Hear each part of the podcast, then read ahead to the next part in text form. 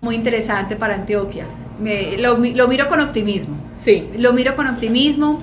Es un momento donde seguramente en unos 10 o 15 años vamos a mirar para atrás y saber si tomamos buenas decisiones. Creo que es un momento interesante eh, para repensarnos, para reflexionar, eh, para um, arraigarnos a lo que ha funcionado, para um, también hacer los cambios que haya que hacer, que nos permitan avanzar. Yo miro con optimismo ese momento eh, y lo miro como una transición muy interesante que seguramente va a llevarnos a, a conversaciones que nos van a permitir seguir avanzando como lo hemos seguido haciendo. Es un momento como para explorar la situación del empresariado antioqueño, a ver si cómo está, está funcionando. Yo creo que nosotros eh, todos debemos sentirnos orgullosos de lo que ha sido nuestra historia, de lo que, este, de lo que el empresariado en general, eh, y por empresariado quiero decir algo, por empresariado me refiero por supuesto a las empresas antioqueñas, pero también a las personas de todas las regiones que trabajan en esas empresas. A eso me refiero cuando hablo de empresariado.